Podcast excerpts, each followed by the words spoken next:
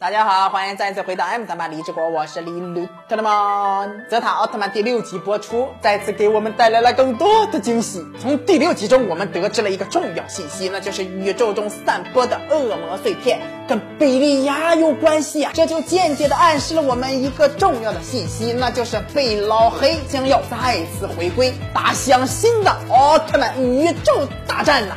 这么神奇吗？哎，对对对，好。这个泽塔奥特曼的第六季可以说是惊喜不断。首先是捷德剧场版中的终极 BOSS 啊，吉尔巴利斯对吉尔巴利斯的登场，而新形态银河出生形态的捷德奥特曼也追逐而来，当着姚辉等人的面疯狂的踹吉尔巴利斯的小屁屁和小嘴嘴，打你小嘴嘴，打你小嘴嘴，打你小嘴嘴。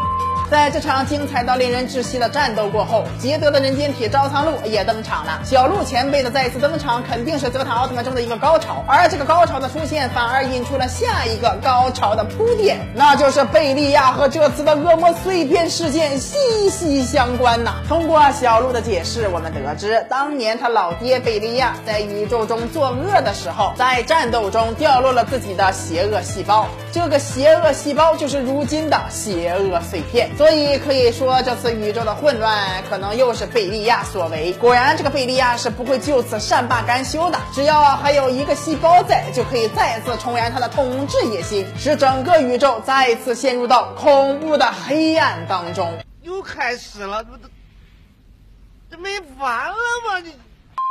这次小鹿的到来也使加古拉很兴奋。从加古拉那兴奋的表情中可以看出，老朋友的到来让他重新燃起对战斗的渴望。当小鹿问起他为何在这里的时候，加古拉终于拿出了他放荡不羁的性格，毫无保留地告诉小鹿，他现在是军械库队长，在这里是为了带领大家对抗怪兽的。此时的他已经改邪归正了。なんで隊長やってるんですか正義に目覚めたって言った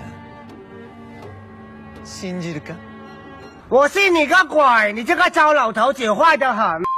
不知道大家是否相信加古拉的话呢？反正我是坚信不疑。个人觉得加古拉这次真的是改邪归正了。虽然按照他打死也不承认的态度来说，加古拉是绝对不可能告诉别人自己是好人的。就算他讲义气、讲公道、爱百姓、爱徒弟、助人为乐、积极向善、独来独往、行侠仗义，节假日扶老太太过马路、帮老大爷捡水瓶，他也绝对不会承认自己是好人。这次他调皮的告诉小鹿自己改邪归正了，其实是想让杰德认为自己还是坏坏的。所以加古拉他这次真的变成了一个实打实的好人，虽然每次他都是实打实的好人。总的来说呢，泽塔奥特曼这次处处是惊喜。第七集赛罗也会登场，所以相信贝利亚登场也是迟早的事情。按照目前官方的设定，泽塔未来的故事绝对不会让我们失望。李总们会时刻跟进泽塔的相关信息啊，请时刻关注哦。咱们下期再见。